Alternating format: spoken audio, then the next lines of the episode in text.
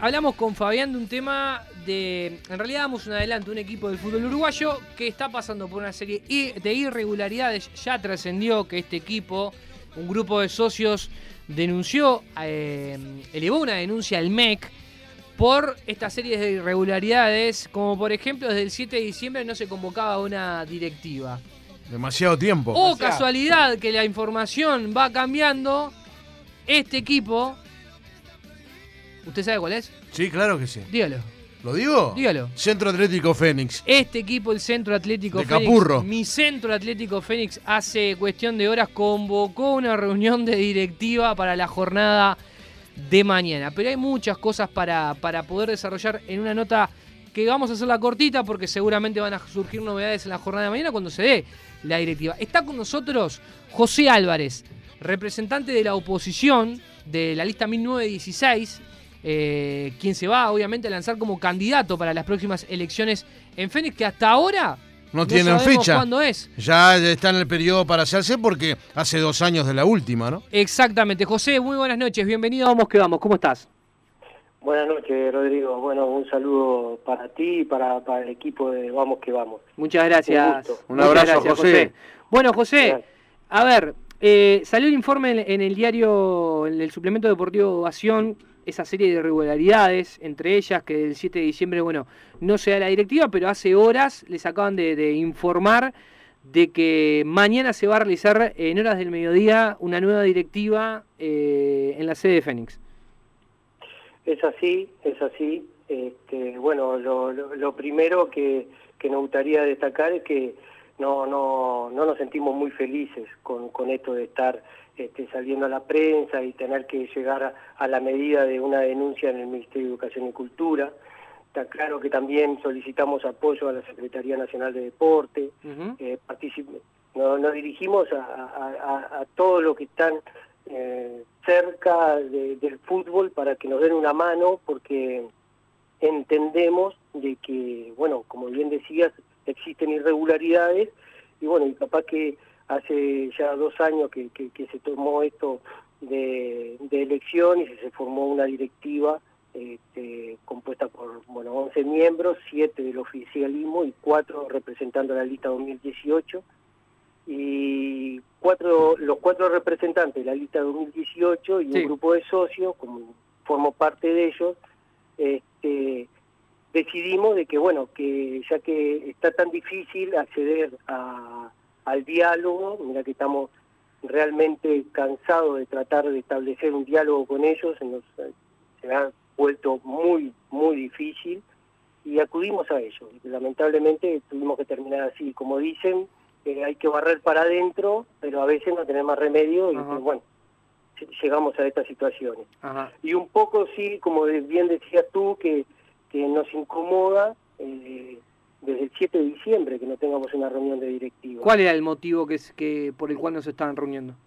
Bueno, eh, anterior a esto se, había desarrollado una asamblea donde se había este, aprobado un balance que en, en, una anterior se había rechazado el balance, después de una serie de acuerdos se aprobó y, y siguieron algunas diferencias. Este, sobre todo, eh, eh, nosotros lo, lo que reclamamos es que la comisión fiscal debe ser citada cada 90 días.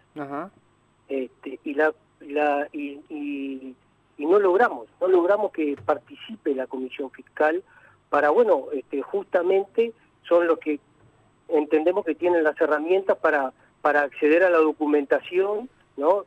Documentación importante, como son las transacciones, los pases, las decisiones importantes que se, que se deben de tomar en cualquier institución, ¿no? Exacto. Este, no es, no es un, tema menor este, destinar un dinero a una compra de terrenos y, apuntar a, crear un, nuevo complejo deportivo para, la institución. Eso se va a informar, me imagino, en la directiva de mañana, ¿no? Bueno, no tengo claro. Este, eh, uno de los puntos que, que citaron es eh, o mejor dicho, el orden del día, eh, eh, cómo se va a desarrollar el protocolo, la primera fase, los, jugadores y la, vuelta, al fútbol, a la actividad. El segundo punto, este, más allá, este, hay, hay un miembro que presentó renuncia ya hace como un año y pico que no se presenta a la, directiva y bueno, van a, van a presentar el suplente. Este, y el tercero justamente es hablar de la Que parece que hay una SAD formada ya este, y la van a presentar. este, y el tercero es fijar una fecha tentativa para la asamblea. Para la asamblea, exacto. Eh, este, esa asamblea, este, cabe destacar que nosotros el 17 de enero presentamos un orden, de, solicitamos que se, eh, ya, se hiciera un llamado a asamblea y se dieron serie de puntos, ¿no? Son como ocho puntos, ahora de, memoria no me acuerdo de todo, pero estaba apuntando sobre todas las cosas este, el destino de los fondos que se han recibido. ¿ah? en primera instancia esa asamblea apuntaba a la negociación de Leo, de, Leo Fernández. Ese es el gran tema que hay hoy en día en Fénix. ¿El tema de la discordia? Es el tema de la discordia, como dice mi compañero Oscar Daniel Cross, con respecto a qué sucedió con Leo, porque eh, uno que lo ve de afuera fue muy entreverado. Y está bueno que, nos, que vos nos puedas informar.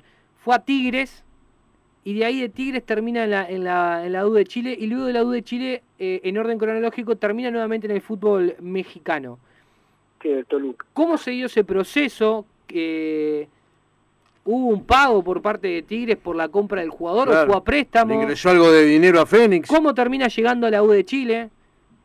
Esa, es la gran interrogante. Esa es la pregunta del millón, José. Sí, y por eso insistimos en que alguien tiene que actuar para aclarar todo esto, porque este, nunca, cuando se habla persona a persona, directamente con, con los directivos, este, no escuchamos la misma versión. De parte de ellos siempre eh, hay, cosas que no, no concuerdan.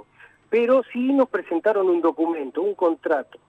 Ese contrato dice, más o menos, este, que se vende por una suma de 800 mil dólares, que va a estar este, compuesta en cuatro cuotas, las dos primeras de 150 mil, que se, se abonaban en el 2019. Sí, señor y las otras dos cuotas iban a ser de 250 mil y se iban a abonar en enero del 2020 y en febrero del 2020. Ajá. Este, lo que nos llama poderosamente la atención a nosotros es justamente eh, porque ahora está esto de la pandemia y que desde el 13 de marzo no se permiten reuniones, cómo podemos estar reclamando esto, bueno, todos sabemos, este, al menos el grupo nuestro no dejó nunca de reunirse y siempre buscando soluciones y acercamientos, hay como ser el Zoom, el Skype, que nos permiten estar en contacto. Este, pero volviendo al tema de Leo Fernández, eh, lo que nos llamó la atención fue cómo puede ser que tengamos reclamo de los jugadores de FENI que están atrasados dos, tres meses, este, que están negociando ahora el seguro de desempleo, cubrir otra parte, eh, que nos presenten eh, un terreno con una compra a, dos, lo, más triste de esto es que la compra del terreno eh, figura dos personas físicas, que no, no, no menciona para nada el Centro Atlético Fénix. Y por un lado decían que esos fondos este, son del pase del Río Fernández, entonces se oscurece más que aclarar, oscurece todo esto. Nosotros hicimos un recuento ahora de que si teníamos un ingreso de 300 mil dólares, números redondos, ¿no? no cifras exactas, pero 300 mil dólares por la clasificación a la sudamericana. Contábamos con 250 mil en enero por una de las cuotas, otros 250 en febrero por otra de las cuotas.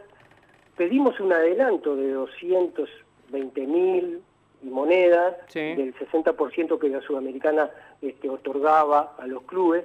Este, estamos casi en un millón y algo, ¿ah? y el presupuesto de FENI eh, es de 120, 130 mensuales.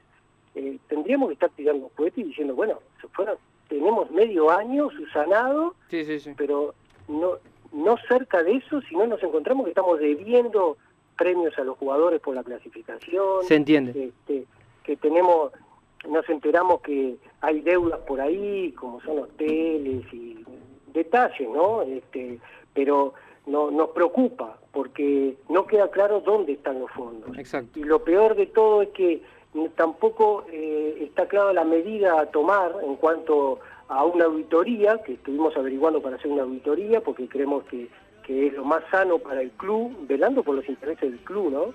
Este, y nos dicen, pero no tienen una cuenta corriente, no tienen este, un movimiento de caja diario, no se sabe cómo entra, eh, cómo pagan los socios. Claro, José, hay, claro. hay muchas cosas para mejorar y corregir, que es lo que nosotros apostamos a eso, ¿no? Se entiende, se entiende y sos eh, muy claro y bueno, esperemos que mañana bueno puedan surgir novedades. Lamentablemente tengo que pedir disculpas porque se nos terminó el programa y da para charlar mucho más, indagar un poco más en qué lo que este gran tema que pasa con Leo Fernández. Te mando un gran abrazo, José, y bueno, esperamos las novedades de mañana. Eh, estamos a la orden, Rodrigo. Un saludo para todos por ahí, que pasen muy bien. Abrazo grande, nos vamos.